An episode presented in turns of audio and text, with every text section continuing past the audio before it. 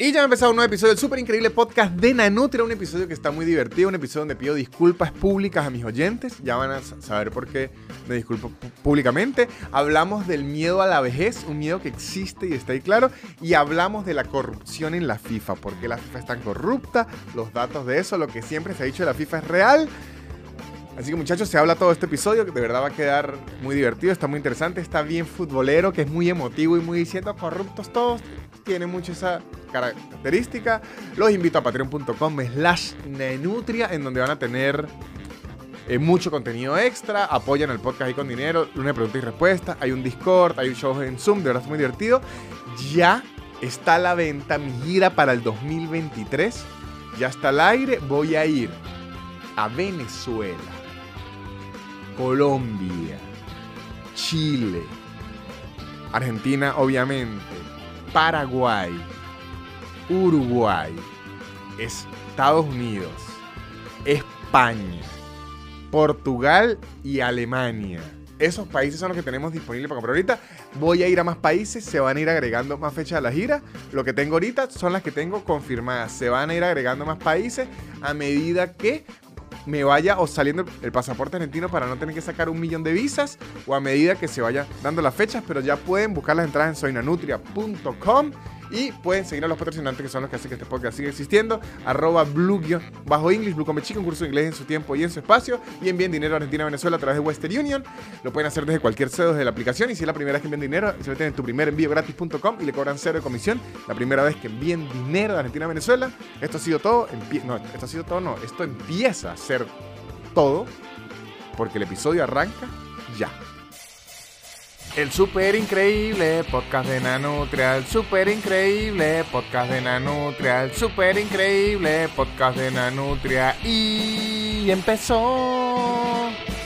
Y bienvenidos sean ustedes, señoras, señores, señoritas, señorones. Se puede, el inclusivo de señorones, señores, no es que señores ya es como inclusivo. Amiguis, yo siempre he dicho que lo más inclusivo es decir amiguis. Es Sebastián Gutiérrez, muchachos, la voz que están escuchando aquí. Muchas gracias. Claro, porque es, por lo menos es muchachos, muchachas y muchaches. Pero señores ya es inclusivo. Señores, señoras. Claro. No, lo más inclusivo es decirle joven, porque a nadie le gusta que le digan señor. A mí me gusta. ¿A ti te gusta que te digan señor? Me gusta que me digan señor. Yo no tengo problema con, con que me digan señor. La verdad, siempre me ha gustado el trato señorial. De hecho, vamos a empezar a hablar aquí. Tengo una crítica fuerte, fuerte a mucha gente, sobre todo, agarren aquí. Gente que yo veo en las redes que habla mucho de progresismo, de inclusión, de no discriminación, todo eso, ¿no? Y andan con una campaña toda dura que hay que hacerse skinker, no sé qué mierda, escondiendo, óigase bien, detrás de la fachada de mejorar la salud, un miedo al envejecimiento que tienen, pura mierda antiarrugas, que no quiere que le salga arrugas, que no quiere que le salga mancha. Se quieren mantener jóvenes toda la vida y eso es discriminación a las arrugas y yo soy ahora pro arrugas. Pero no es discriminación a la, a, la vejez, es discriminación a las arrugas. Bueno, pero es lo mismo porque la vejez significa arrugas. Están inventándose una vejez. es lo mismo si usted lo permite, Víctor. Eso es lo que... Bueno, entonces es como se están fingiendo, por lo menos yo he leído artículos al respecto que lo, imagínense usted, esto es para atacar, a los progres, no se crean aquí, que cuando dicen, coño, qué increíble J-Lo, como se ve a los 50 y, todo eso, ¿no? Todo esto. J-Lo se ve así, primero, por, imagínense las dietas que puede tener ella, porque es millonaria. Sin duda. Ella debe tener chef Debe tener todo eso. Además de los ejercicios que hace j porque es una artista que es bailarina. Entonces ella debe tener entrenamientos de día a día, marico, porque para aguantarse una gira o algo así, lo que baila j en un concierto debe ser como cinco horas de cardio de alguien normal. Sí. Además de retoques quirúrgicos. También. Además de unas cremas y unas cirugías y una cosa. Entonces. Y Ben Affleck. Y Ben Affleck ahorita, aunque esa relación de, de y Ben Affleck, eso va a terminar en un juicio, créanme. Sí, está como, está como medio chimba. Esa relación va a tener un, juicio. ¿Y qué pasa? Cuando una persona que trabaja ocho horas al día, que tiene tres muchachos y que no es millonario, ve que todo el mundo dice, así hay que envejecer a los 50, se pone todo triste, claro, porque como dijimos en el episodio de los esteroides, igual con lo de la vejez, es una vejez de mentira. Ok.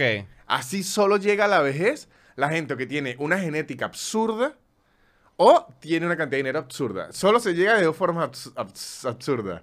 Con genética absurda o con una cantidad de dinero absurda. Normalmente la segunda. Normalmente. lo sé. No, porque hay gente, ojo, yo co- conozco gente que, ¿cómo cómo se llama lo de la piel? Que tiene mucho colágeno. Ajá. Y marico, y, y llega a los 50 pepita, pepita. Pero yo por lo menos ya asumí que mi familia no es de calvicie, pero sí es de veguetas. Ah, ok. Somos muy veguetas. O sea, es de entrada, Son de entrada, son de entrada entrada. pronunciada hacia atrás. Y mi familia es una extirpe de patas de gallo a lo que da. Así que yo estoy preparado para mis patas de gallo. Claro, la, la negación a la calvicie es dura y es muy dura cuando tú ves que todos tus tíos son y uno hay una parte de uno que dice, nah, yo esta vez voy a romperla, o sea, yo la voy a romper con mi familia, yo voy a ser el, el diferente, yo soy el que va a cambiar este destino, pero la calvicie siempre te alcanza. Sí, y de verdad es una lucha muy dura. O- ahorita creo que se está normalizando más lo del trasplante. Se está normalizando y lo apoyo también. Porque es muy LeBron, muy Elon, Elon Musk lo hizo. ¿Quién más lo hizo hace poco? Vi que eh, Beckham lo hizo. Busque eh, fotos de Beckham. No. Ponga aquí, Vicente, el editor, un saludo a nuestro editor. Vicente, ponga aquí la imagen de Beckham en el trasplante. No. No, pero ve, miren lo que acaba de No. ocurrir. Quiero que quede claro aquí para que vea la hipocresía de la sociedad. Y en este momento Sebastián representa a la sociedad. Hace segundos, Sebastián dijo que está de acuerdo con el trasplante. Sí. Acabo de decir que Beckham lo hizo y no le gustó. Lo que le está molestando a usted es que Beckham no es perfecto y no lo es. No, Beckham sí es perfecto. Todo No, es perfecto como ser humano, es perfecto en nuestras imperfecciones, como seguramente si Arjona no lo ha en una canción lo dirá. Me- buena labia. Exacto. Te la compro un poquito, pero sí me desilusiona un poquito que Beckham... Ese es el error. Ahí es donde está la pelea y eso es lo que lo- quiero decir. A la gente le está des- desilusionando la vejez. Claro. Pero es que si eres Beckham, se supone que debería ser así Eh, y toda no la se supone, eso es lo que es, estamos hablando exactamente del punto. Es una suposición que no tiene sentido. ¿Cómo se nota que no sabes amar? No, si se amar, la vejez. La vida, la vida es más. Si usted tiene una salud normal, más de 40 hacia arriba que de 40 hacia, a- hacia abajo. Porque de los 1 a los 8 años ni cuenta. No. Y después la adolescencia es un periodo muy raro que usted físicamente ni se entiende. Cuando uno es hombre que le crece la nariz primero y las orejas. Los adolescentes hombres son todos de- deformes. Y las adolescentes mujeres, de hecho, son todas como. Como. Usted empieza a ver que se desarrollan primero, pero es como un cuerpo muy adolescente. No sé cómo decirlo. Este. Un cuerpo muy adolescente mujer, pero es la mujer es más simétrica. Sí, De es menos, despro- adolescente. es menos desproporcionado que los Creo los que la varones. mujer es después de los Chicos. 18, 20, 22, cuando le ocurre el ensanchamiento de caderas. Pero en cambio el hombre empieza a crecer como por, por partes. Entonces de repente que si una mano más grande que otra. Ustedes esos adolescentes rarísimos. Ustedes, o- o- o- ocurre mucho por lo menos. Usted ve una actriz de niña que es lindísima. De adolescente se mantiene más linda y de hecho agarra más cuerpo de mujer. En, en- en los actores que son niños, bellos se vuelven a poner bello como a los 18. Sí, pero pasa en, un periodo bien en el feo. periodo ese de 13 a 18 es que la nariz le crece, empieza como, Mm. empiezan como si hubiese usado un hechizo de Harry Potter mal, Ah, claro. que empieza a crecer raro. Sí, sí. Entonces hay, pero de los 40 usted se mantiene muy similar, gradualmente, o sea, uno vive más de viejo y la sociedad actual le tiene un miedo a la vejez absurdo y me parece una idiotez. Ok. Marico, yo cuando viajo a Europa y todo, Veo esas parejas de, señores, Ok. 68 The años. seniors. Marico, que están haciéndose un brunch en Sevilla Está a bien. las 11 de la mañana y yo digo, esta es la vida que No, quiero no. yo. Ah, la- la- último paréntesis de la vejez, pero quiero decirle mi verdadero miedo de la vejez. ¿Cuál? Porque es un miedo genuino. Lo que ocurre con la vejez no son las arrugas, no son las canas, no es nada de eso. A mí lo que más me preocupa es la aparición de pelos en sitios donde en verdad no debería haber pelo. Eso es lo que no, menos me gusta diría que es muy tarde. No, no, Es muy no, tarde, no. por lo menos, No al se puede menos hacer nada. para mí, ya los pelos en la nariz No, los pelos. ya son algo y yo, igual que las patas de gallo, No, pelos en la nariz no es nada, Víctor. no, yo ya estoy asumiendo los pelos en las orejas porque a mi abuelo prácticamente había que llevar a la peluquería, no, adentro de las orejas. Claro, salen adentro y no sé por qué crecen tan rápido, tan largos. Bueno, entonces yo ya estoy asu- uno ma- uno lo que tiene que hacer es ver a la familia, la mamá y el, y el papá, ver a los abuelos y eso. Y ya usted hacer sus conclusiones y prepararse para eso, porque es que si no va a sufrir. Bueno, Eso lo que le- se hereda no se hurta. Por lo menos, si usted tiene una familia muy de joroba, Ajá. entonces empieza a acomodar la postura y todo, porque usted sabe que su tendencia va para allá. La joroba sí considero que es algo a lo que usted le pueda tener miedo. Sí, las jorobas es algo que. Pero las arrugas es inevitable. Y creo que es obvio para todos. El Botox solo se ve bien al inicio. Cuando ya pasa los 50, los 60 años, ya usted dice "Ve, que esa gente no se puede ni reír, marico, que tiene como una sola postura. Es como si se hubiesen tatuado las cejas, pero se tatuaron la cara. Claro. Marico, es bien raro. Es El- horrible. Y el Botox al final se ve horrible, siempre. Es que yo digo que yo no le tengo miedo a la vejez, pero apenas llegue, la sumo y seré viejo y tendré pelos en todos lados, eh, eh, Ah. patas de gallo en todos lados. Pero mientras pueda, más pueda demorar esa llegada, la Súmala demoro. ya, mi rey, que usted está en los 30 y pico. Bueno. Pero bueno, antes me gustó esta. Hablar de la vejez y la podemos re- retomar, pero yo lo que quería hacer al inicio de este episodio. Quiero pedir unas disculpas públicas, aprovechando que el Super Increíble Podcast es mi ventana para dar comunicados. Le quiero pedir disculpas, no voy a decir el nombre, eh, porque no me acuerdo, pero le quiero pedir disculpas a un usuario del Super Increíble Podcast porque me escribió un mensaje desgarrador que me, de verdad me llegó al alma. El muchacho, muchacho me escribió que estaba muy triste. Es Uber, conductor Mm. de Uber.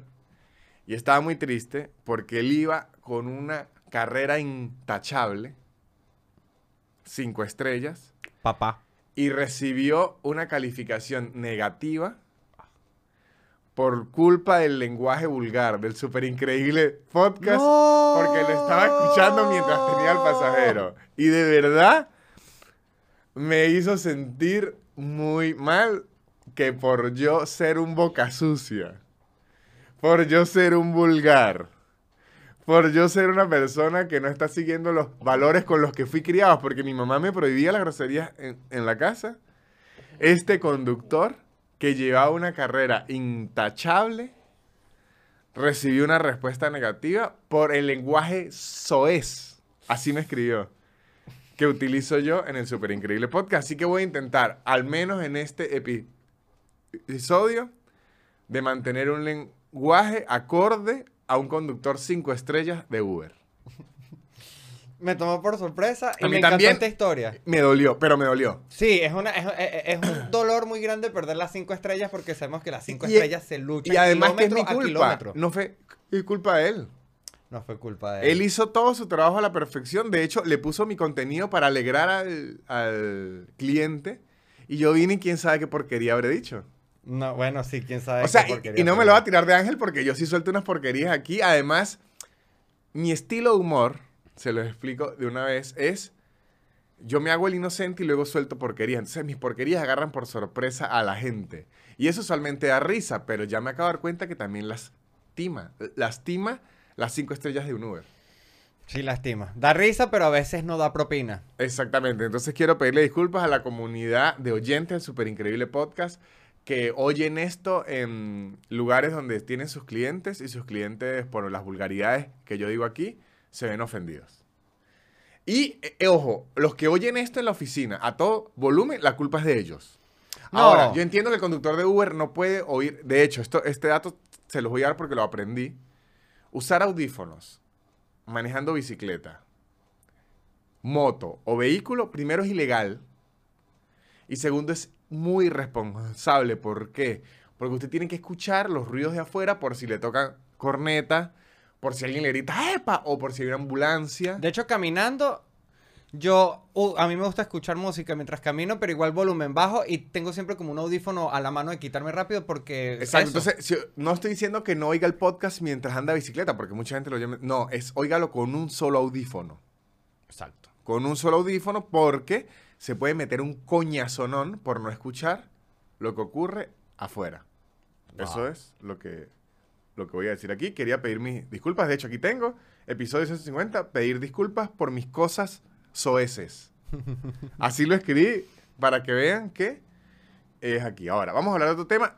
Eh, Lo de la FIFA lo vamos a hablar después de la publicidad, que ustedes están diciendo, ay, el título de la FIFA. Vamos a darle durísimo a la FIFA.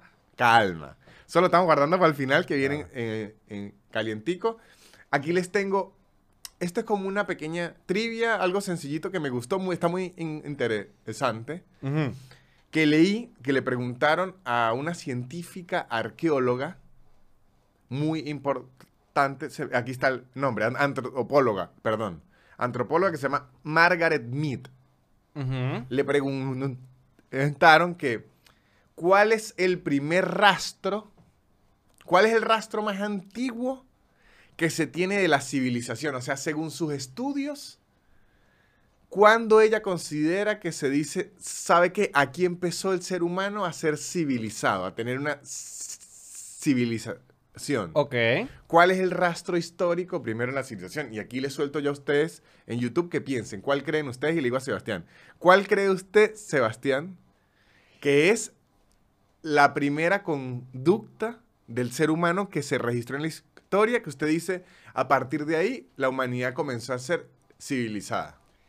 Bueno, según toda mi preparación de internet, que es muchísima, son años, eh, el centro de África, si no me equivoco, medio pegados al río Nilo, poco antes de, de- de que emergiera la, la- la- la civilización egipcia, ¿no? No, no, ahí, ahí puede tener razón. Entonces fo- formulé mal la pregunta. Ah, perdón, es que no. No, no, pu- puede formar. O sea, ¿qué cree, qué cree, qué descubrimiento dijo aquí nació la civilización? O sea, descubrimiento puede ser una herramienta. Ah. A partir que empezaron a hablar, que empezaron a dibujar. O sea, ¿qué cree que fue el primer paso que se registra histórico que alguien vio y dice, claro, de aquí hacia atrás el humano era un animal y de aquí hacia adelante empezó a ser una civilización? Wow, Víctor, ok, ok. No, eh, supongo que un instrumento o algún tipo de registro como una cueva pintada eh, o, o- o- o una familia, de pronto, de pronto el establecimiento de una familia en vez de una manada puede ser algo que, que hable un poquito de la civilización. Muy interesante, porque mire lo que dice aquí. Dice que los estudiantes, esto fue un trabajo que ella mandó a hacer, y la mayoría de estudiantes hablaba de herramientas, desde que, que se creó un arma, desde que se creó una pala, desde que se creó un rastrillo. Otros hablaban de que se empezaron a, co- a comunicar con el lenguaje. Y ella dice que no, que eso vino después. Ella dice que el primer rastro de civilización viene desde que consiguieron un fémur, fémur, el hueso de la pierna, eh, curado. Curado, o sea, que se partió, lo cuidaron y todo. Y explica por qué. No por la medicina, porque nadie puede comprobar que existió medicina en esa época, sino porque naturalmente en la naturaleza nadie cuida del enfermo. La naturaleza lo eh, descarta. Sí. Si alguien en una manada se parte una pierna, lo abandonan y se jodió, el depredador lo agarra. Que este fémur se vea curado, quiere decir que alguien se partió una pierna, lo cuidaron, le llevaron alimento a donde estaba él, lo protegieron, esperaron a que se curara y siguió. Entonces, en esa época no se sabía si había herramientas. No se sabía si existía un tipo de lenguaje escrito. Pero ella sí puede decir, pero el humano se cuidaba más allá de sus aptitudes físicas. Se tenía un tipo de cariño más allá de utilidad.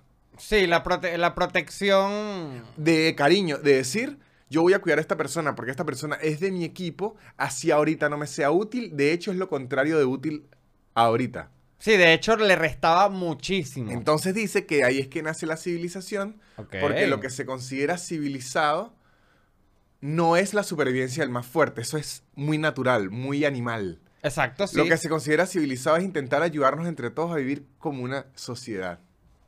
Wow. No, y ahora ah, llegó el momento de poner la canción, Víctor. ¿Qué canción? Cualquier canción que hable sobre la humanidad. Puede ser una de Michael Jackson, la de... We Are the World. We are the... No, me gustó porque al final tiraste un mensaje. Claro, no, no. Y Y me gustó mucho lo que leí porque si me lo hubiesen preguntado de primera, yo hubiese dicho un arma. Desde que se inventó la lanza, porque claro, el hombre pudo empezar a cazar animales más grandes, ¿no? Pero lo que me dice ella es, no, somos civilización desde que nos empezamos a cuidar los unos a los otros por lazos más allá de la utilidad. Wow. De O sea, verdad. estamos diciendo que entonces todo lo que hemos creído todo este tiempo es una mentira.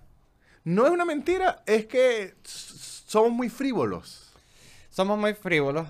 Y, y, o sea, que podríamos decir que cuando un hombre se está muriendo de gripe, que dicen que es lo peor que existe, en verdad él lo que está tratando es de rescatar la humanidad. La civilización. Exacto. Ser, ser, ser, ser civilizado, ¿sí? Claro, como que vengan, ayúdenme, recuerden lo que somos, humanos. Exactamente, somos civiles. Una sopita, o sea que una sopita probablemente pudo haber sido también. una No, marico, la sopita se habla muy poco de lo freudiano y edípico, para que vea que estoy utilizando un glosario No, para, que, ya estás mostrísimo. para que los usuarios de ese Uber No, esto. digan que está escuchando este tipo algo de Harvard, muchachos. Las labias que estoy soltando hoy es para que 5 o 6 estrellas. Hoy estás potente. para, que vea que yo vengo, en vez de lenguaje soez, vengo con el glosario. Hoy viniste a sanar este podcast. Exactamente, para que la gente diga, en vez de 5 estrellas, que den 6. Claro. Que le claro. pidan a la aplicación agregar otra.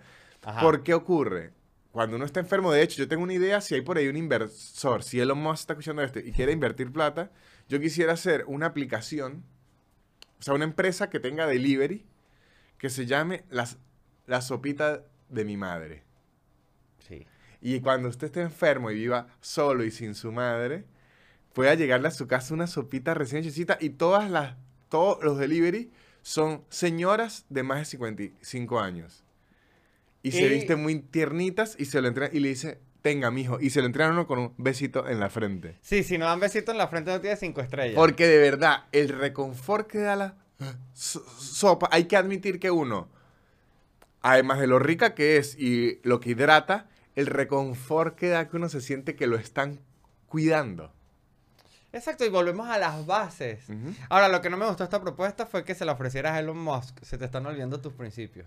No, no, le estoy diciendo a cualquier... Bueno, porque si Elon Musk ahora está dando plata a pareja... No, de, de- de hecho, si hay por ahí un enchufado venezolano, yo, quisiera... Yo creo que todos los venezolanos lo que debemos buscar ahorita es un enchufado que apoye hay que buscar. Sí, ¡No! sí. ¡No! Mi enchufado favorito es como mi villano fa- fa- favorito. Como un gurú. Mi enchufado favorito. Porque, ¿qué ocurre, Sebastián? Ese Ah. dinero ya se lo robaron. Y ya jodió a un país.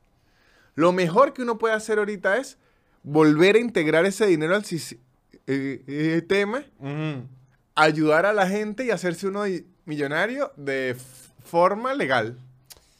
Sí, te estarías haciendo millonario de forma legal. Bueno, mi enchufado favorito. Yo, yo propongo que se cree como un. Como, como el. No, como un programa de, de- como Claro, un programa como- de padrinos. No, como el, el programa este de los empresarios. Claro, pero imagínate un programa que sea como que ah, en vez de adopta a un No. adopta un desenchufado. Entonces los enchufados tienen como unos desenchufados adoptados. Aquí sería como. Enchúlame la máquina, pero es lávame el dinero. Entonces, usted como un emprendedor, es como los Shark Tank, ¿no? Claro, es que eh, Usted al un final emprend- estás inventando Shark Tank, pero como que vas y se lo ofrece a un montón de gente que Igual no que Shark Tank. dónde tiene su plata. Igual que Shark Tank. Es igual que Shark Tank. Es como un Shark Tank sin la mentira. Exactamente, exactamente. Sí, sí, sí. Pero usted lo que les va a proponer forma a ellos es de, es de lavar el, el dinero. O sea, de verdad tú me acabas de decir un montón de ideas que son increíbles. De hecho, para sketches de hasta críticas si uno quisiera. ¿O no? O no, exacto, Exacto. está. Porque yo, o sea, yo tengo la idea, yo tengo una idea que es muy real. Yo siento que en Latinoamérica eh, hay estos dedos de la mano, me parecen muchos, para clubes de comedia dedicados 100% a la comedia, que quieran hacer que los shows de comedia sean increíbles. En México hay uno muy bueno que se llama La Caja Popular. Y de resto no me acuerdo ahorita mucho. En, Chile hay uno que se llama Comedy, pero en, los mediodías vende almuerzo, porque no se mantiene eh, solo. Pero entonces, eso quisiera hacer un club con la visión gringa de que la gente vaya al club de comedia, no por ver a un comediante en específico, sino porque el club le garantice que todas sus noches son increíbles, que la van a pasar bien y la gente vaya al club a divertirse. Y además que los, comediantes que son buenos pero aún no convocan gente, se puedan presentar con un lugar lleno en donde les paguen bien. ¿no? Exacto. Y que el lugar sea grande, que el lugar sea cómodo, que tenga varias salas. Entonces, en un lugar va la gente más amateur, en otro lado más. Entonces, cuando usted analiza ese modelo de negocio, es buenísimo, pero la única forma que esto funcione es que alguien lave dinero aquí. Porque si no, no da. Si no, no da. ¿ve? Entonces, Depende de qué tan grande quiera el local. no, que tenga dos salas, Claro, que tenga un ya- lobby de sí, ya espera. dos salas ya empieza a Entonces, mire, claro. se benefician los comediantes. Se benefician los comediantes. Se beneficia el público. Se beneficia la es- escena.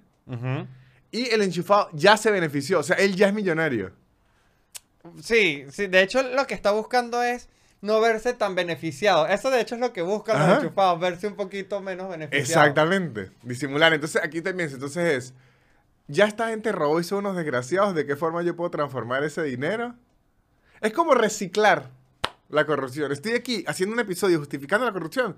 Sí. Pero para eso vamos a hablar de la FIFA ahora. Que si vamos a hablar de justificar la corrupción, bueno, ni hablar. Claro, no, no, es que no es, es que puede sonar muy sencillo justificar la, la corrupción, pero digamos que todos tenemos un día donde nos paramos diciendo quiero plata y la verdad me interesa muy poco de cómo llegue a mí. Marico, Hay unos días que yo me paro así en la mañana que, que a mí me avergüenza admitirles lo que fanta... Yo ya tengo 34 años. Y lo que llego a fantasear hasta esta edad, que un día me va a aparecer un tío muerto millonario que me quería mucho. O sea, ese tío no ex- existe. Pero de alguna forma yo pienso, va a aparecer. Sí, esa la solución, la solución in- instantánea. Claro, es marico. una gran Por eso fantasía. existe la lotería. En estos días alguien se ganó billones de dólares con el, la lotería esta gringa. Ajá, loca. Sí, como el Loto Florida. Ajá. Y marico, y se ganó billones de dólares. Aunque yo vi un, un- un documental que hablaba de cómo esa gente a la larga termina peor. Sí, eso es estadísticamente casi que todo el mundo que se gana la lotería, en cierta manera, pierde la lotería también. Se gana Ganar la lotería. es perder a veces. Sí, pero yo prefiero ganármela. Exacto. Yo prefiero perder lo que gané a no ganar nunca. ¿Me explico? Quiero tener recuerdos de lo que fue mi vida a no tener esos recuerdos nunca. Claro. Es como cuando se habla mucho, y sí tiene razón que si J Balvin en sus canciones, que está, por lo menos hay una canción de Balvin, muchacho, que parece un sketch, que es, dice así la canción, de hecho, voy a buscar eh, la letra, esperen, ya.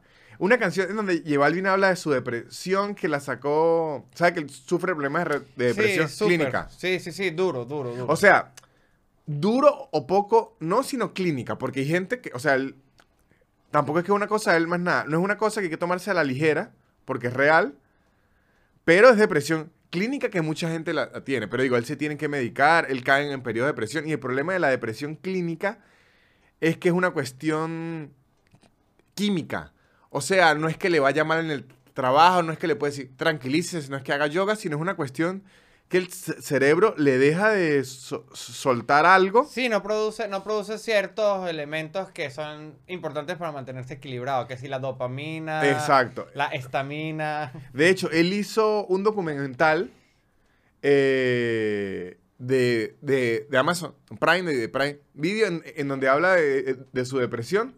No se lo compré mucho, pero él intentó, intentó como dar a conocer la depresión y tal. No sé, pero mire esto, aquí mire, aquí, la canción se llama Niño Soñador, ¿no? Niño Soñador es una canción donde él habla de su depresión. Lo que quiero dejar aquí claro es que yo le creo la depresión a J Balvin, de hecho no tengo por qué dudársela y cualquier persona puede sufrir de depresión, en donde voy a decir que parece un sketch y me da mucha risa, es de la forma en la que nos la presenta, ¿no? Ok. Les voy a leer la letra, mire. Tengo una vida que cualquiera desearía. Diez Ferraris en la cochera y en el cuarto una joyería, ¿no? Tengo un reloj con más diamantes que una mina y tengo un yate que ni navega y porque tengo el mar como piscina, ¿no? ¿No? Es la canción, dice, en la tierra una mansión, pero yo vivo en un avión, fingiendo tocar el cielo, pero yo también tengo una depresión que no tiene solución ni con todo lo que tengo. Pero entonces yo le digo a J Balvin, J Balvin, esto es muy triste. Pero ¿sabes qué es más triste? Tener depresión igual y no tener nada de eso. O sea, eso es más triste O todavía. sea, sí, siempre, siempre, siempre hay una- un, un escenario peor para todo. sin claro. duda. A mí lo que me parece es que nos contó la depresión, como evidentemente un cantante de reggaetón nos contaría su depresión. Sí, que es primero diciendo lo que tiene. Eh, que primero diciéndonos todo lo que tiene material Ujú. y lo que tiene no material, porque al final él tiene tantas cosas que incluso hasta tiene depresión. No, muy feo, perdón. Que- Perdón, me- perdón, perdón, muy feo. Qué, qué risa que las canciones de reggaetón en verdad son como una declaración de un impuesto sobre la renta. Él aquí lo que está declarando. Claro, Dice, sí. yo tengo un avión privado, tengo un yate, un, un, un tipo del fisco y esto, y lo que vas anotando. El bicho cuando dice lo de la depresión es que está buscando que le deduzcan por discapacidad. es como una declaración de impuestos que hizo aquí J Balvin. Y yo, hablando de declaraciones, yo no tengo un yate, lo que sí tengo es esta bella publicidad. Y muchachos, otro momento de saber cuándo la civilización es civilización es cuando empezó a comunicarse a través del lenguaje.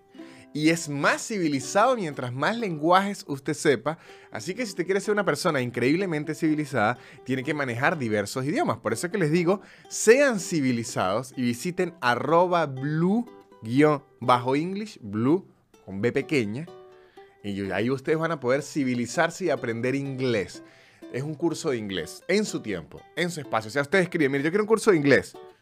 ¿Cuándo lo quiere? Usted revisa, yo puedo los jueves en la tarde. Yo le voy a decir, perfecto, los jueves en la tarde a esta hora puede, con este profesor. Profesores muy sim- simpáticos, profesores que saben hablar español. Uno usualmente cree, no es que este profesor es inglés, me va a explicar mejor.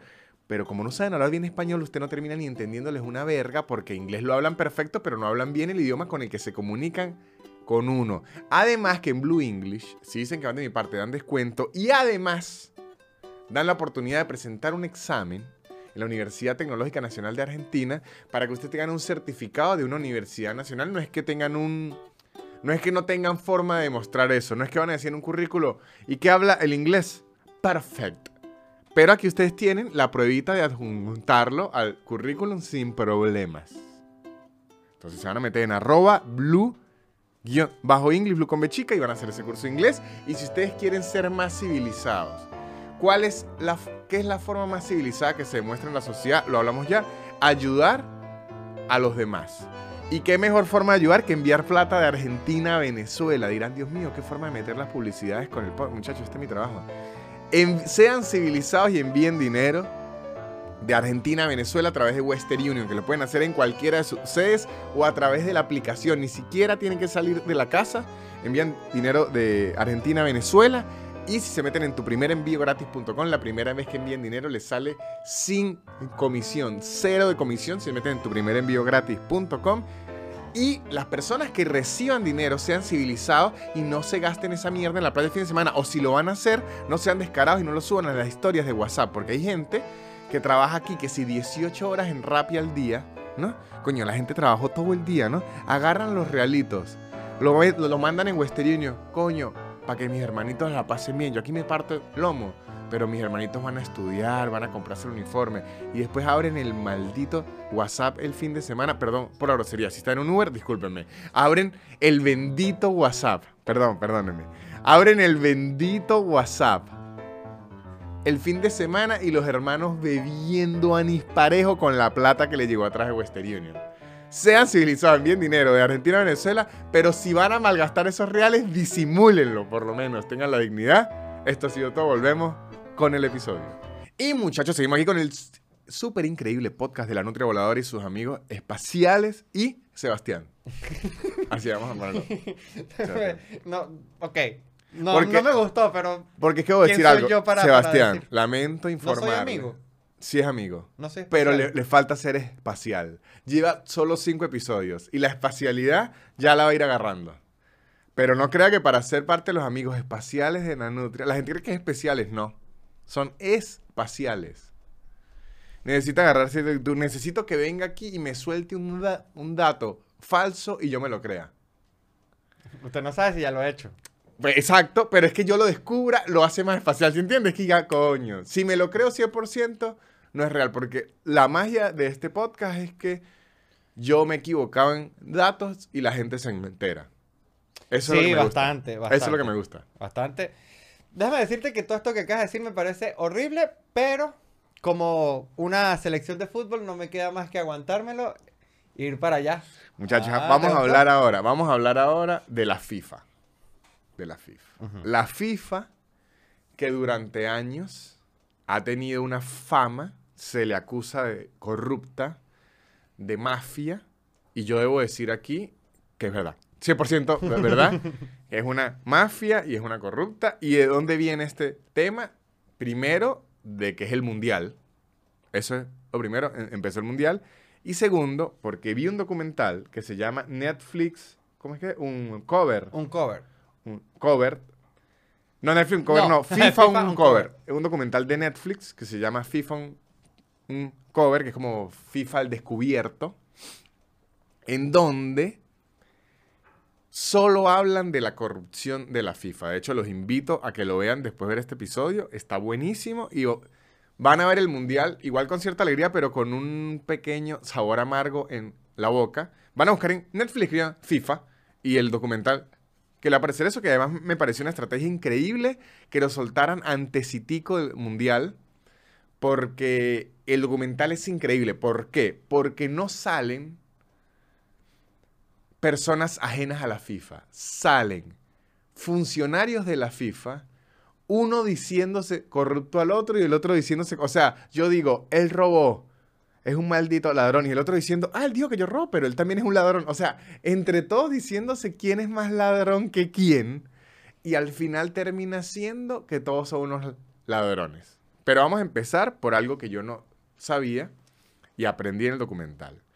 Primero, el verdadero, yo creía que la FIFA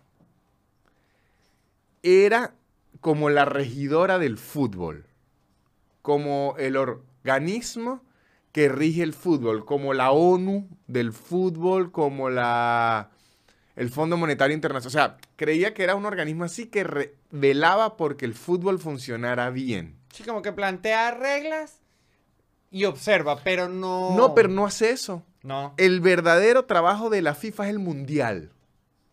El Sí. mundial. Y él, y- ella lo que pone son reglas para poder participar en el mundial. Entonces, todo el mundo se le repliega a ellos para poder participar en el mundial. Pero por lo menos, la Eurocopa es de la UEFA. Correcto. La Copa América es de la Comebol, que son organizaciones que pertenecen a la FIFA, pero no son la FIFA. O sea, la Copa América podría tener unas reglas distintas a las del Mundial. Podría ocurrir. Y la FIFA lo que le podría decir es, si usted hace esas reglas, no juega el Mundial. Y la Comebol ve si se adapta o no. O sea, la FIFA, ¿qué pasa? La FIFA es la dueña del Mundial de Fútbol y ya. Pero ¿qué ocurre? Como el Mundial de Fútbol Claro, es- en teoría es la dueña del Mundial de Fútbol. es la, y no, en teoría no, y en la práctica. En la práctica es dueña de Del mundial más. de, del mundial de Fútbol, FIFA. Sí. Del Mundial de Fútbol, FIFA. Pero ¿qué ocurre? ¿Dónde radica su poder? Que el Mundial de Fútbol es el evento deportivo televisado más visto de la Tierra. Y la cantidad de dinero, oportunidades y prestigio que da ese Mundial los hace poseedores a ellos de una fuerza muy grande. Porque si la FIFA no quiere que usted juegue el Mundial, le destruye un pocote de cosas a nivel económico y deportivo de su país muy grande. Y si usted logra ganar ese mundial o hacer una gran participación en ese mundial, le abre unas puertas muy gigantes, ¿no? Es lo que los lo que se lo que los gringos le llaman gatekeeping, lo que en la universidad se llamaría una materia filtro. O sea, la FIFA lo que es un filtro que entre comillas dice quién es increíble y quién no. Ok. Pero lo que se los quiero poner, si existiera otro torneo, el Mundial de Fútbol del Super Increíble Podcast de, de Nanutria, y por alguna razón yo llegara a tener el prestigio del Mundial igual, la FIFA perdería todo su poder. O sea, el poder de la FIFA radica en la plata que involucra un mundial para los países y los jugadores y los equipos, incluso lo- los equipos privados, Ah, porque en el mundial es como un mega casting de popularidad y de nivel. Sí. Recordamos una Copa América que James Rodríguez la hizo increíble y terminó en el Real Madrid de Eh, una. El Mundial de Brasil. En el- y en el Mundial. En el Mundial de Brasil Hizo- la ro- super rompió. Hizo un Mundial increíble y una Copa América increíble y terminó en el Real Madrid Sí. de una. Sí. Sí, sí, sí, es, una, es, es- la una vitrina ventana, es una más grande. vitrina. Entonces, empecemos.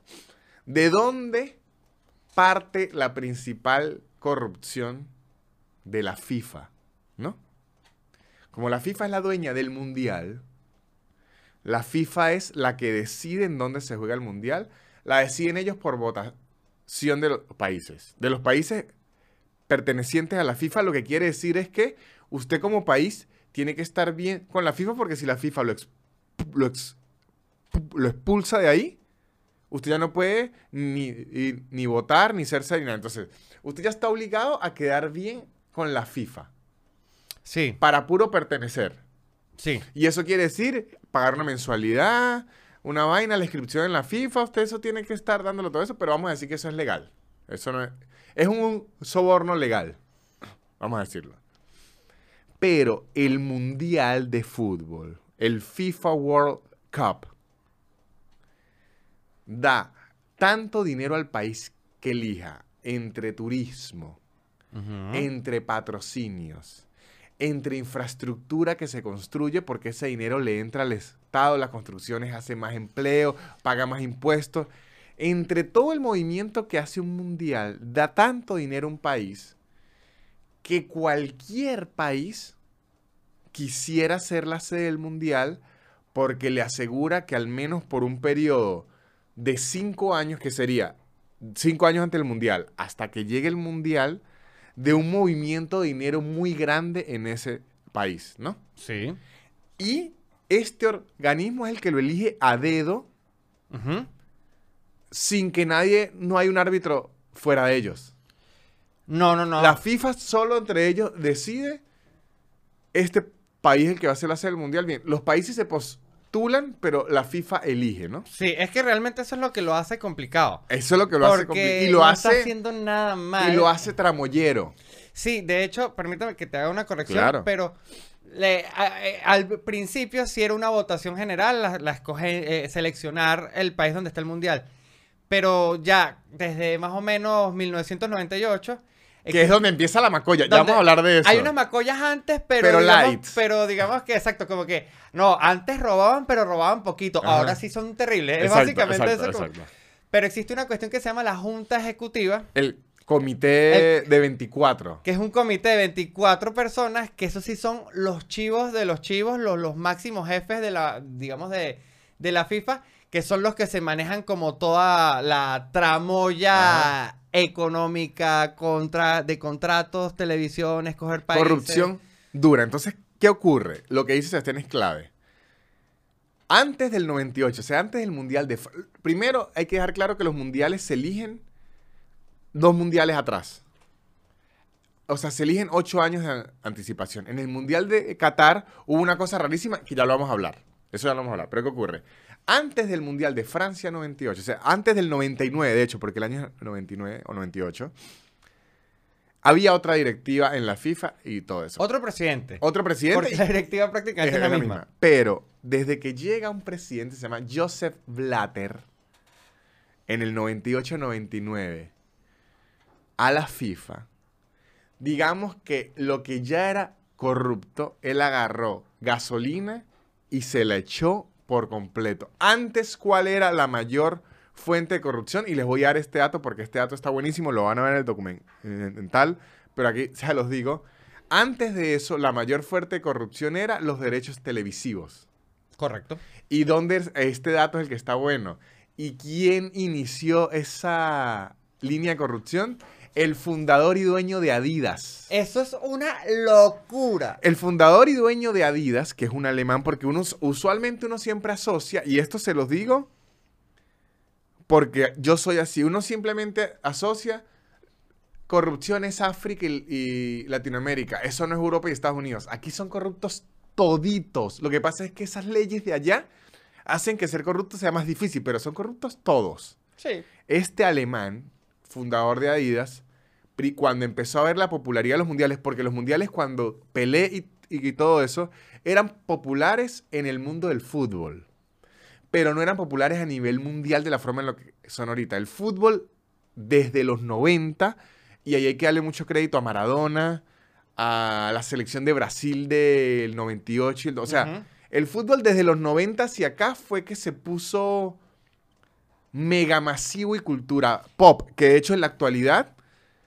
la, el- la persona más seguida de las redes sociales es Cristiano Ronaldo, las personas que rigen los, los cortes de pelo de los hombres eh, son los futbolistas, ponen modas, o sea, el fútbol, sobre todo en la cultura masculina, tiene una fuerza abominable. No, pero antes de los 90 era más de nicho, era más como decir ahorita el Mundial de Rugby, era más como decir ahorita el Mundial de Béisbol. Sí, sí, no, no, no, no O sea, era era- tan masivo. Era masivo, pero para el fútbol, ya, perdón. Salud. Perdón. Este. ¿Sabes qué? Me, me acordé de un chiste que escuché una vez un gringo en el Cellar de las diferencias del estornudo a la. a todos, ¿no? Que alguien Ujú. estornuda y uno le dice, salud, cuidado. Alguien tose y uno le dice, ojalá se muera, maldito Sí, pestilento. no hay nada correcto para decirle a la tos. Y lo peor es que en la tos es donde uno está como que desea que te digan más cosas Sí, sí, lindas. sí. La tos es lo que uno más sufre y porque el estornudo a veces es hasta relajante. A mí me- hay estornudos que los hago con placer. Sí, sí, pero la tos nunca es placentera y la tos todo el mundo lo que lo quiere es empujar a uno por toser. Ajá, este... Pero después de los 90, cuando se puso más masivo y todo, se despierta la macolla. El fundador de Adidas, cuando empezó a ver que el fútbol se estaba volviendo muy masivo, digamos que dio un dinero extra a ciertos funcionarios de la FIFA para que prácticamente sugirieran y casi obligaran a que los uniformes de las selecciones tenían que ser Adidas. Y de hecho en esa época todos los balones eran Adidas. Todos los balones. O sea, él dijo, la marca, la marca cool, como que no lo podían obligar a las selecciones, pero la FIFA sugería de forma muy fuerte Sí, de colocar Ajá. Adidas. Y aquí estamos usando bien la palabra Ajá, colocar. de pero- colocar Adidas en todo. Entonces, eso fue. Y cuando el tipo empezó a ver que se hacía más popular, más popular, más popular, dijo: Yo no solo voy a hacer dinero con Adidas. Y este tipo fundó una empresa de algo que no existía antes. Es una empresa que solo se encargaba de gestionar derechos de transmisión. O sea, era un gestor, Sí. literalmente. Es una empresa que le pagaba a la FIFA directamente y le decía, todos sus derechos son míos. Sí, ellos se adueñaron de completamente Todos todo. los derechos porque daban lo que la FIFA los vendía y además le daban plata extra a los presidentes para que se hicieran la vista gorda. Y luego él se los vendía a las televisoras del mundo y a las marcas por cantidades exor- exorbitantes y dementes. Ahí ese tipo hizo unas millonadas de dinero. Esa era, antes del 98, ahí es donde radicaba la corrupción. Sí, igual eso ocurrió mucho antes del 98. Claro, Esos sí, sí. derechos él los tiene ah, como desde los 70, creo que después del Mundial de... No, desde antes del Mundial de Argentina. Pero digamos que antes de Blatter, ahí es donde estaba la la salsa de la corrupción. La elección de los mundiales y todo eso ahí no era tan relevante. Ahí sí buscaban como el país que estuviese más preparado, que la gente llegara más cool. Cuando llega Blatter a la presidencia de la. FIFA, Blatter se da cuenta del poder que tiene para un país ser sede del mundial. Entonces ahí él empieza a cuando van a hacer las postulaciones para el mundial, él decir, ajá, pero usted qué ofrece? Y el país le decía, ofrezco muy buena hotelería, muy buenas vías, eh, buen fútbol. No, no, no, no, no, no me está entendiendo. Exacto, exacto. ah. No me está entendiendo. Usted como país, ¿qué ofrece? Bueno, le ofrezco, conchale, buena migración. No, no me está entendiendo.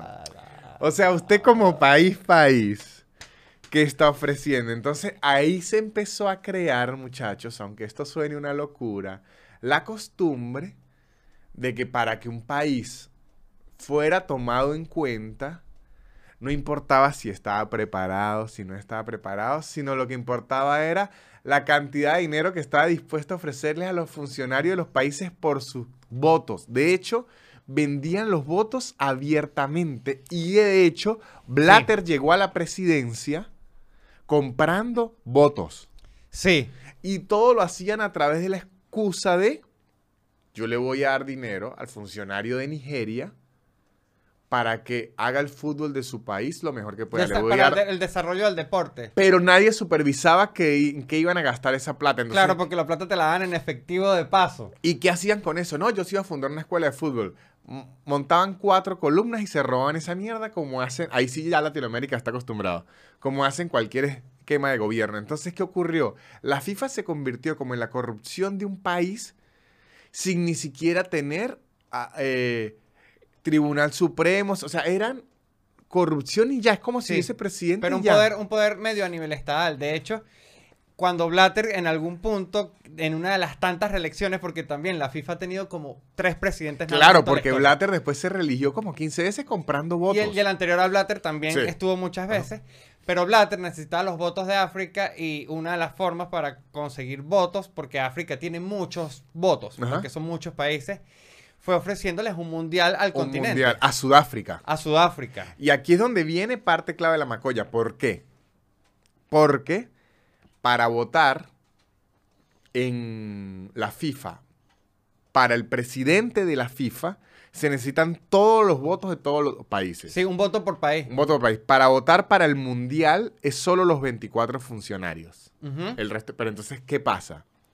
Hay confederaciones como la Comebol, que aunque la Comebol tiene tres campeones mundiales, que es Brasil, Uruguay y Argentina, solo tiene 10 votos porque son pocos países. Y somos medio ningún. Por eso la Comebol es medio Ni- ninguneada. Porque solo tiene 10 votos. Entonces, para elegir un presidente, la Comebol no hace fuerza. No. Pero federaciones como la CONCACAF, que tiene cero campeones mundiales, pero tiene como un millón de islas, La CONCACAF tiene más de 30 votos. Exactamente. Entonces, a la hora de elegir un presidente, la CONCACAF es tres veces más importante que la Comebol. Sí.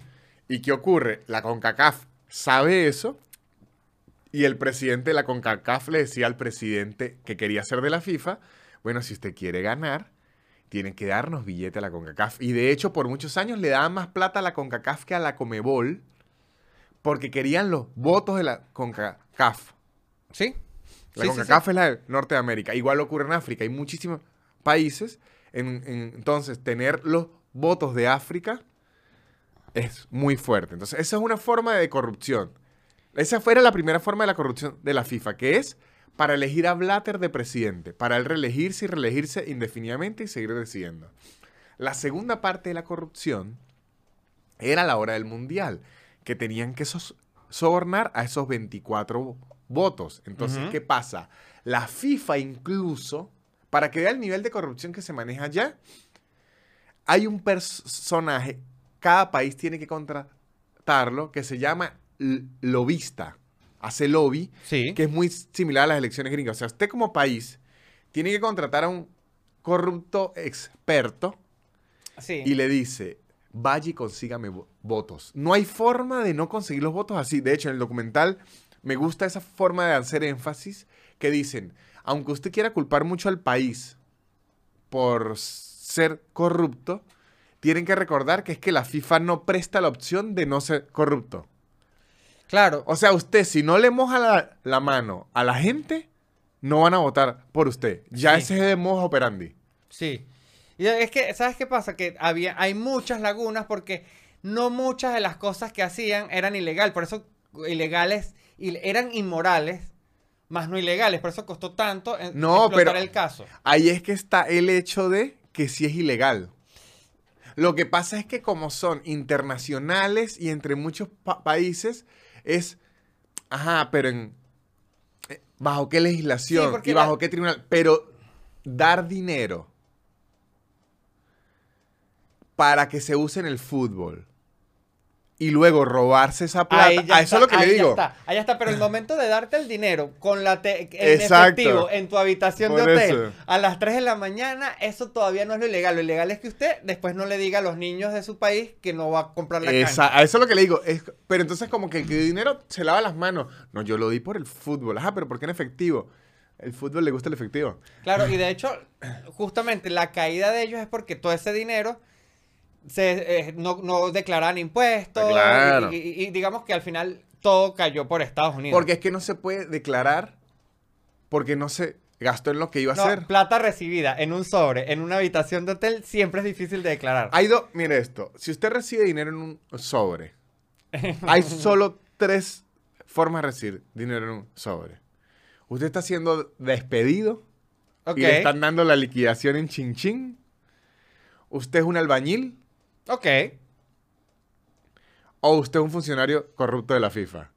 Esas entonces, si usted recibe dinero en un sobre y mira a los alrededores y no está despedido y no es capaz de levantar dos pacas de cemento en su hombro, usted es un funcionario corrupto de la FIFA. Usted es un, funcionario corrupto de la FIFA. Pero ahora hay, eh, eh, hay otra cosa muy horrible, Víctor, que creo que es como súper importante de mencionar.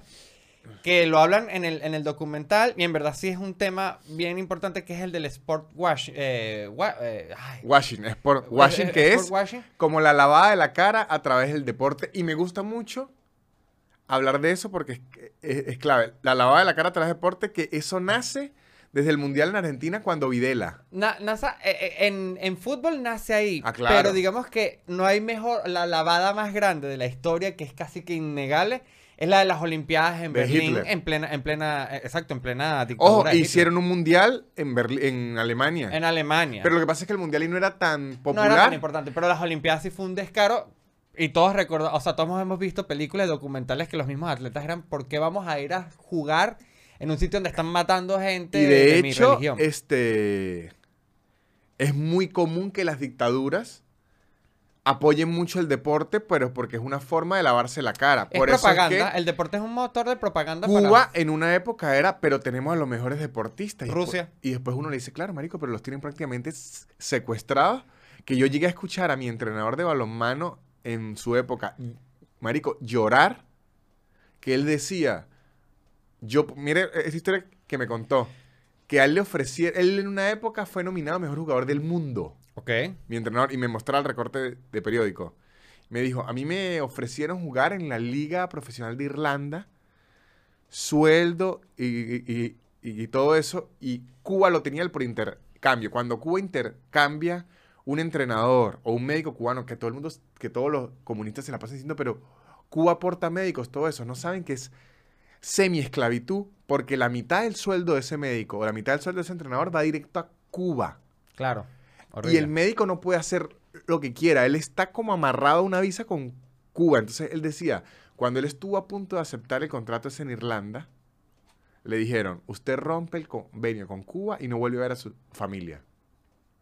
Uf. Entonces a él le tocó trabajar para Cuba el resto de su vida para que le permitieran volver a veces a ver a la familia. Claro, y no, y sabes que con esto de, porque es un aparato de propaganda y es tan básico y sencillo que es como un país horrible diciéndole al mundo, pero nosotros miren lo bien alim-", porque la máxima, digamos que una persona, el atleta es como la persona que está perfecta en todos los sentidos, mentalmente, los- la, la- la- la mental, está, está, está bien alimentadito, Sí, sí. sobre todo en países que están pasando mucha hambre. Son nuestros gladiadores. Claro, y es como decir, ¿por qué dicen que nuestro país es horrible y que están muriendo de hambre? Porque mira, este nadador que Exactamente. está tan bien físicamente no podría estar, estar así jamás en un país donde hay hambre. Es como una forma de decirle Ajá, eso al ajá, mundo. ajá. Y por eso le meten tanto dinero y tanto esfuerzo a, a, a la propaganda atrás del deporte. Y, y de hecho, eh, ahorita en Venezuela, y ojo, esto que quede clarísimo, la culpa nunca es los deportistas porque el deportista quiere hacer su deporte y lo está haciendo bien y no, o sea, ¿qué va a hacer? Él no es, él hace el deporte y ya, y de hecho los deportistas casi siempre intentan mantenerse fuera del pedo de política y todo porque la carrera de un deportista es como de 15 años y en 15 años pueden haber tres o cuatro periodos presidenciales en un país donde no haya dictadura. Entonces, los deportistas siempre intentan mantenerse fuera de la política porque la mayoría de deportes son federados y la federación se rigen de los gobiernos. Entonces, usted no tiene que estar bien ni con uno ni con otro. Entonces, de hecho, Venezuela, después de que tuvimos unas muy buenas Olimpiadas, una estrategia increíble que hizo el chavismo fue al quitarse toda la imagen de ellos y ahora, como decir la marca país de Venezuela, son nuestros atletas. Que eso es un lavado deportivo, que usted podría decir está malo, está bien, lo puede jugar, pero sí es una estrategia de marketing durísima, porque como dijo Sebastián, el deportista es como una imagen muy pura del país, porque el deportista usualmente viene eh, de las clases populares. O sea, el deportista es como una muestra clara de superación, de escalada social y de logro eh, a través de su físico y su entrenamiento y su, digamos, de, de- de todo lo que conlleva esfuerzo y, y dedicación. Entonces, si un equipo le iba muy bien en un mundial o si usted dirigió un mundial, usted puede llevar toda la conversación y todas las protestas de su país a otra conversación. Miren el deporte, muchachos, Mm. es que, el fair claro, es play. propaganda para afuera y para adentro. Exacto. Porque es- para afuera es decirle a todo el mundo como que miren este país lo que logramos con el deporte. Y aquí es como que miren muchachos lo que pueden hacer si se portan bien. Ajá, muchachos, pero entonces aquí es donde, donde venimos del grueso de la corrupción y por qué decimos que en la época de Blatter fue que se des- de- desataron. Porque luego el mundial Corea-Japón, el mundial de Corea-Japón, aunque fue en el 2002, ese ya estaba elegido antes, porque como les dije, los mundiales se eligen dos mundiales atrás, ¿no? Sí. Entonces, El de Corea-Japón ya estaba decidido antes, entonces ahí, aunque Blatter era presidente, ya estaba hecho. Pero ¿qué ocurre? Los otros cuatro mundiales, cinco mundiales que ocurrieron. El siguiente creo fue Alemania. Eh, sí. Si el siguiente fue Alemania, ese fue elegido antes de Blatter también. No, y no, y, y no todos los mundiales que ha elegido Blatter han sido en países todos. desastrosos. Todos. Eh, Eso es lo que iba a decir, porque Blatter eligió, Alemania no lo eligió él. Eso ya venía con la elección, con las reglas de antes. Vamos a ver si Mundial Alemania. ¿Qué fecha fue? Mundial Alemania. 2006. 2006, perfecto. ¿Cuáles han sido los siguientes mundiales? Sudáfrica, Por negociación. que lo negoció para llegar a la presidencia por los votos de África, lo negoció y de hecho en el documental hay una parte increíble en donde muestran que para tener los votos de la CONCACAF tenían que endulzar al de Trinidad y Tobago e hicieron ir a Nelson Mandela, lo llevaron estilo un juguetico ya todo viejo a ir a sonreír a Trinidad y Tobago para lavarle la cara a toda la Federación de Trinidad y Tobago para que ellos votaran por Sudáfrica para la elección de- mundial. Le tocó ir a Nelson Mandela como con 80 o o 90 años. Mire, entonces eligieron Sudáfrica por negociación. Eligieron Brasil por negociación, que de hecho el mundial de Brasil es en donde explota todo lo de Odebrecht. Sí. Todos los escándalos de corrupción. De hecho, en el mundial de Brasil eso fue robo, ro- y en esa época, que era con Dilma Rousseff, había muchas protestas en las calles por lo mismo. El país estaba en una situación económica horrible y Brasil gastando una cantidad de plata en el mundial, pero porque era soborno. Ahí Odebrecht fue que hizo. O sea, fue las joyas de la corona de Odebrecht. Sí, incluso hubo estadios no terminados en el Mundial Claro. de Brasil. Y luego, ¿qué ocurrió? Que fue la mayor parte de la corrupción, que es donde, como se le dice, se cae la careta y viene el des- descaro, que deciden en un mismo año elegir doble mundial, ¿no? Y ustedes dicen, ¿por qué van a elegir en un mismo año doble mundial? En el documental lo explican, porque descubrieron que usted podía vender los derechos a futuro iba a valer más. Le dicen, mire, si me compra el paquete de un mundial cuesta esto, si me compra el paquete de dos mundiales le cuesta esto. Entonces, ¿qué pasa? Iban a elegir el mundial del 2018 y del 2022. Esto lo eligieron en el 2014 porque, como les dije, lo eligen mundiales atrás. Sí. Este, ¿y qué ocurrió? ¿En dónde está? el- Más antes del 2014, como el 2010, lo eligieron. ¿Qué, qué ocurrió? ¿En dónde está la, la trampa aquí? Los países tienen que postularse. Cada país se postulaba. Para el Mundial de Rusia, que fue el 2018, el favorito era Inglaterra. Que también había aflojado su plata por su lado porque ya dijimos que no había otra No, forma la plata siempre se afloja. se afloja. Siempre tenían que aflojar la plata. No, esto es para el fútbol aquí, para el fútbol allá. Pero Inglaterra, en los documentos y en la realidad, era el que mejor estaba preparado para recibir el mundial. De hecho, en el mundial de Rusia, decían que tenía muchos problemas de vías, muchos problemas de infraestructura. Y Putin diciendo, tranquilo, eso, se- se arregla". eso era para el mundial del 2018. Entonces, la discusión Mm. estaba entre Inglaterra y Rusia. Y para el mundial de Estados Unidos.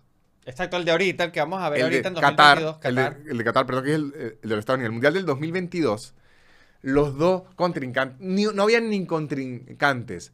Ese Mundial, el postulado era Estados Unidos. Y primero, Estados Unidos estaba aflojándole plata hasta el mismo Blatter.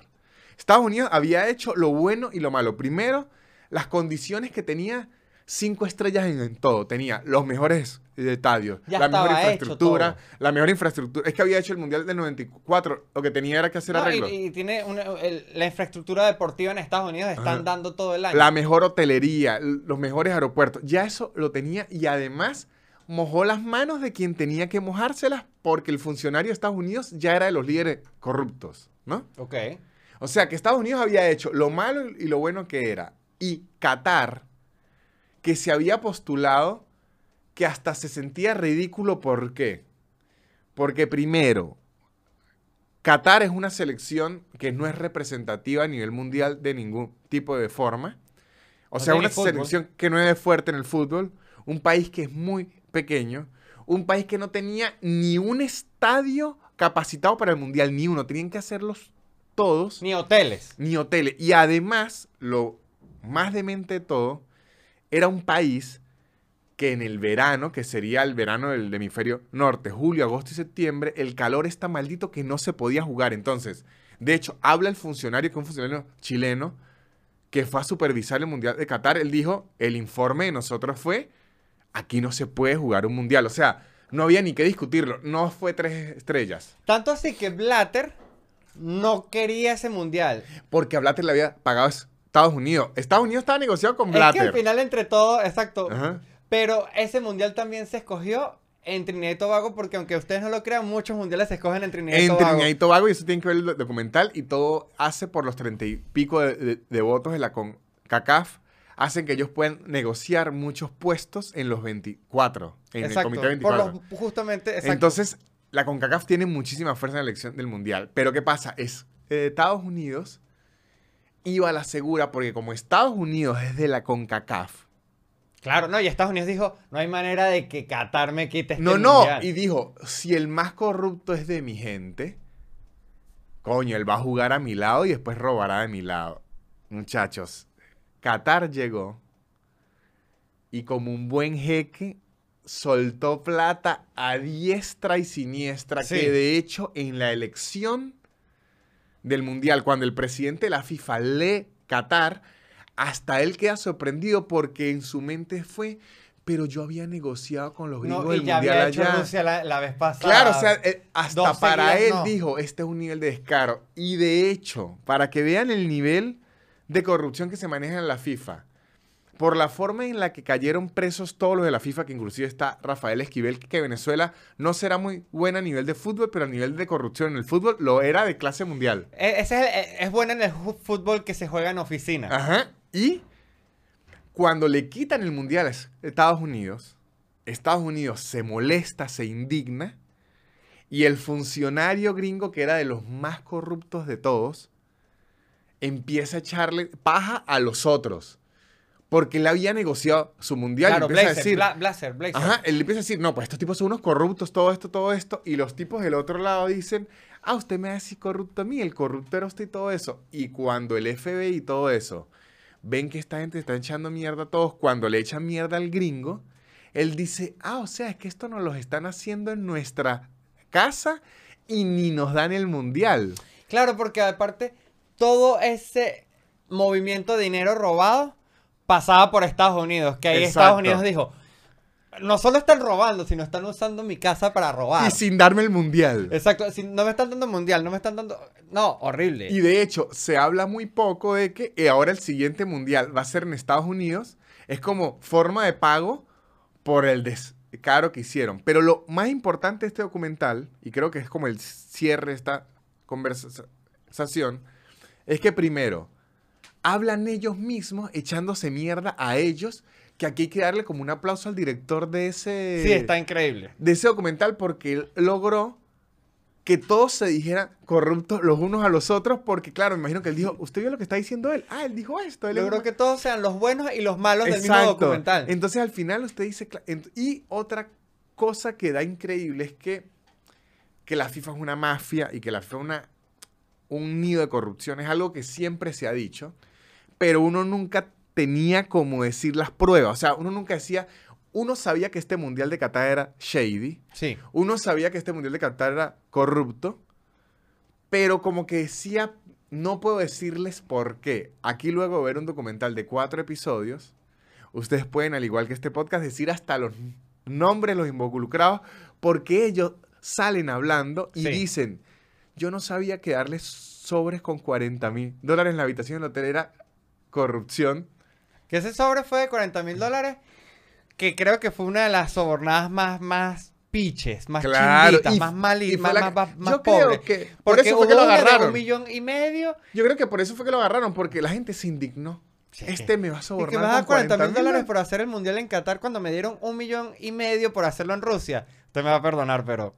De, de hecho, el director de la UEFA ahorita, el que fue jugador, Platini, Platini A Platini- bien encochinado. bien encochinado y logró salir libre, libre 100%. Y está demostrado que le dieron 2 millones de dólares para que no, se, para que no le quitara la presidencia a Blatter. O sea, lo bello del documental da rabia al ver esos niveles de corrupción. Pero sí da alegría al decir, yo sabía esta mierda que estos bichos eran unos malditos corruptos. Y lo que da rabia es que la FIFA en lo que es buenísima es en venderse como el organismo del opuesto, el fair play, el deporte, y en verdad lo que son es unos malditos corruptos que quieren controlar a todo el mundo, es para ellos hacer plata. La FIFA, ya aquí es como mi, mi- forma, digamos, de- de- de- de ponerlo en una analogía, pero en verdad, la FIFA ya funciona como un estado, pero no como cualquier estado, sino funciona justamente como el estado de la Iglesia Católica. Exactamente. Funcionan como el Vaticano porque también es un, es un país que está regado por todo el mundo a través de pequeñas iglesias que son las canchas de fútbol donde juegan nuestros pequeños pibes todos los días. Y en verdad es una estructura dominada por cinco tipos y que pueden, pueden cambiar situaciones políticas en países, pueden cambiar situaciones e- Sí. e- De hecho, económicas, pueden hacer lo que... pueden- Ahorita, en la actualidad, más bien la Iglesia Católica día a día se muerde el culo porque en los últimos 30 años ha perdido una fuerza absurda. Pero la Iglesia Católica, desde los 70 hacia atrás, y ni hablar de 1800, 1700, ponían presidentes y los tumbaban.